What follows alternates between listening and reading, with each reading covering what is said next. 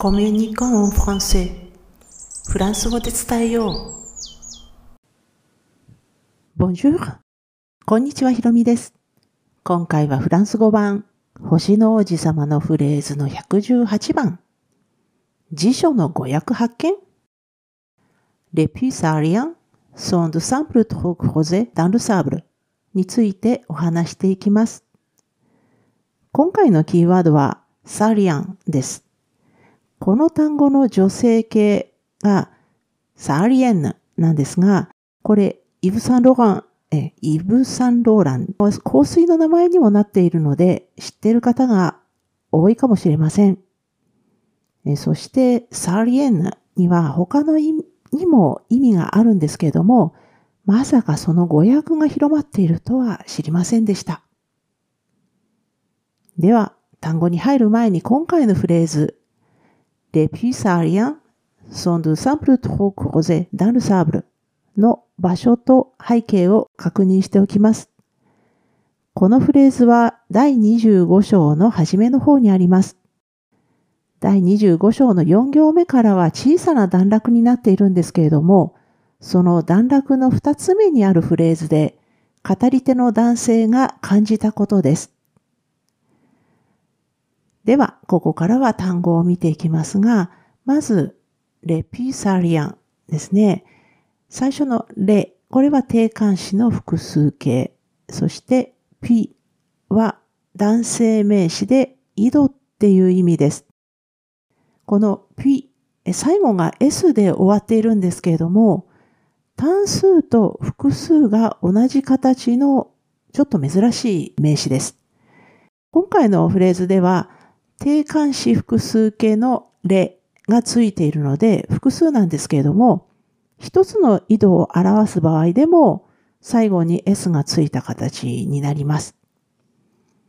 そして、サーリアン。これは世界一の砂漠であるサハラのという意味なんですね。これ、あの、サハラではなくて、サハラのっていう意味の形容詞です。え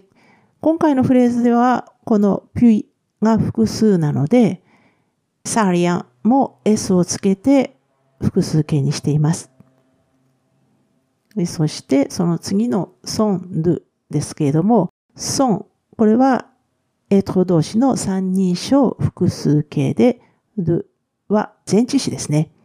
エトプラスドゥ何々っていう形で、所属とか性質とか特徴なんかを表します。そしてその次がサンプルトクロゼですけども、サンプルは簡単なとか単純な単なるなんていう意味の形容詞なんですが、今回は S がついていて複数形ですね。まあ、このシンプルなっていう意味ですよね。えそして、とこれは穴っていう意味の男性名詞。こちらも S がついています。そして、クロゼですね。これ動詞のクロゼ。最後はウエルの形の動詞ですね。これが掘るっていう意味なんですけども、それの過去分詞が形容詞のように使われていて、同じく S がついて複数形になっています。まあ、掘られたっていうことなので、まあ、穴がシンプルシンプルに掘られた穴っていうことですね。えー、そして、ダンルサーブルですが、ダンはこれは前置詞で、何々の中にとか何々の中で、もしくは何々に置いて、なんていう意味ですね。えー、そして次のル。これは定冠詞単数単数形。えー、そしてサーブルは男性名詞で砂っていう意味です。まあ、ここもう一回ちょっと振り返っておくと、レピサリアンで、えサハラの井戸は、で、そして、えー、サンプルトロゼなので、単純に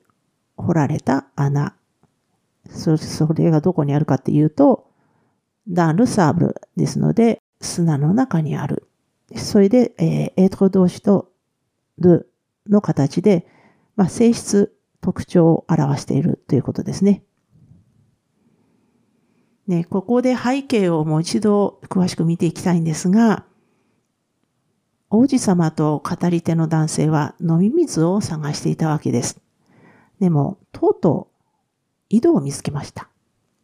でも見つけた井戸はサハラにある他の井戸とはかなり違うようです。そのことを説明するために、このサハラ砂漠にある普通の井戸とはどういう様子なのかっていうのを述べている部分が今回のフレーズです。まあ、サハラ砂漠には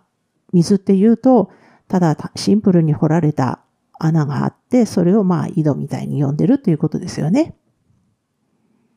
今回のフレーズにあるサハリアンっていう言葉、これサハラのっっていう意味の形容詞の複数形だというふうにご紹介しました。だけど日本語で固有名詞として定着しているのはサハラ砂漠ですよね。でもこのサハラ砂漠っていう言葉、実はおかしいんだそうです。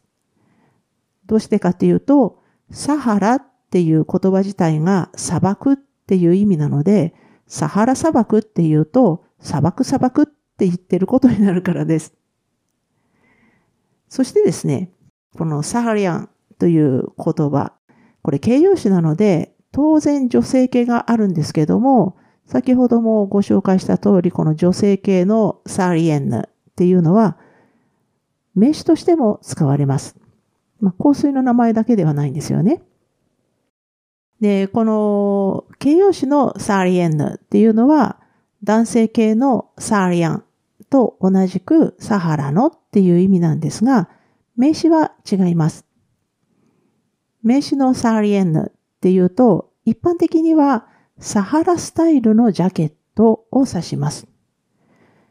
このサハラスタイルのジャケットっていうこの言葉は、サハラ砂漠での冒険や探検に適した軽くて通気性のあるジャケットやコートを指すんです。までは実は私知ってたんですが、ところがですね、名詞のサーリエンヌにはサファリジャケットって訳されることがあるようなんです。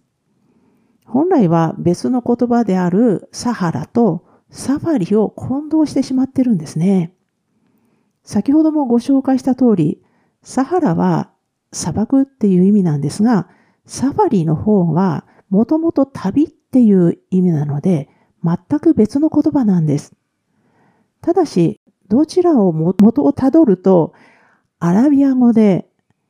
冒険とか探検の場所が砂漠地帯っていう共通点がありますし、おまけに音までちょっと似てるので仕方ないのかもしれません。まあもちろん、フランス語では、このサーリエンヌっていうと、サファリとは混同されている様子はありません。例えばインターネットでサリエンヌと検索すると、サハラスタイルのジャケットが写真付きで並び並びますし、私もそれまで当たり前に見てたんですけれども、改めて見る、見てみると、あ、確かにこれ日本語で言うとサファリジャケットかなって思うぐらいそっくりですね。で、このサリエンヌっていうのが、もちろんサハラスタイルのジャケットなんですが、これがまあまあ、サファリジャケットって言われても500とまでは言えないんでしょうね。このシリーズフランス語版星の王子様のフレーズはブロン記事としても投稿しています。このエピソードの説明欄に該当する記事へのリンクを貼っておきますので、スペルの確認など必要でしたらぜひお使いくださいね。では今回も最後まで聞いていただきありがとうございました。ありゃんとまたね。